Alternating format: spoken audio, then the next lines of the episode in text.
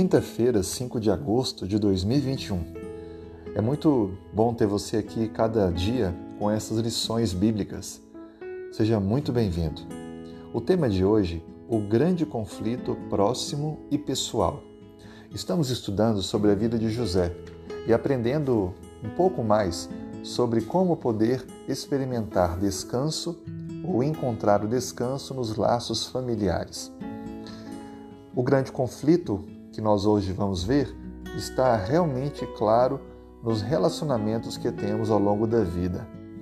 Como vimos ontem, José sofreu porque ele foi assediado pela mulher do patrão, mas resistiu por ter princípios bíblicos em sua mente. Por isso, quando Potifar viu a situação, precisou, claro, agir. Ele não acreditou na esposa porque ele tinha poderes para mandar matar José, mas não o fez. Mas, contudo, para proteger a sua reputação pelo que a sua esposa havia criado, ele precisou então mandar José para a prisão. Apesar de todas as circunstâncias difíceis, a Bíblia diz que Deus estava com José.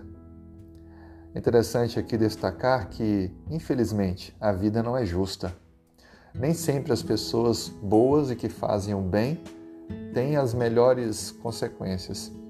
Não é fácil. Pode ser que em algum momento você tenha se sentido assim. Fez o certo, agiu corretamente, mas não teve uma conclusão agradável.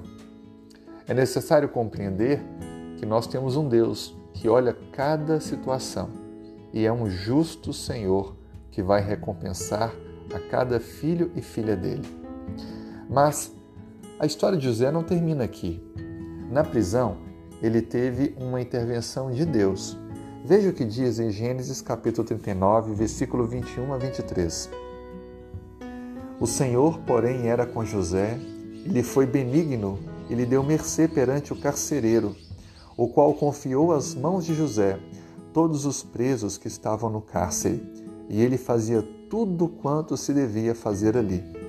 Nenhum cuidado tinha o carcereiro de todas as coisas que estavam nas mãos de José, porquanto o Senhor era com ele, e tudo o que ele fazia, o Senhor prosperava.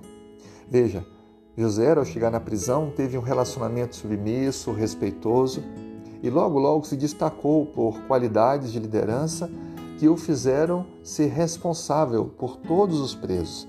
Ele tinha nas mãos a chave de todas as celas. Ele podia sair, mas cumpriu ali a sua responsabilidade de ser um importante apoiador do carcereiro, do responsável por toda a prisão. Tudo estava nas mãos de José na prisão. E Deus estava com ele, dando a ele prosperidade, êxito naquela função. Veja, ele poderia ficar quieto na cela apenas reclamando com Deus, criticando: Por que, Senhor? Eu fui fiel e estou aqui. Mas ele não fez isso. Ele preferiu usar aquele momento e aonde ele estava para honrar e glorificar a Deus, fazendo da sua vida uma bênção na vida dos outros. Deus ele quer fazer a mesma coisa conosco. Mesmo quando estamos injustiçados, situação ruim, por termos sido fiéis a Deus, Ele quer que permaneçamos assim, confiando nele e usando o momento difícil que estamos vivendo para ser uma bênção em nossa vida e na do próximo.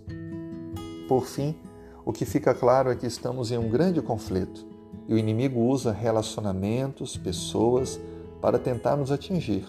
Mas se mantermos a nossa fé em Deus e a compreensão clara do conflito que estamos inseridos, perseveraremos e venceremos com Cristo. Que Deus te abençoe. Tenha um ótimo dia.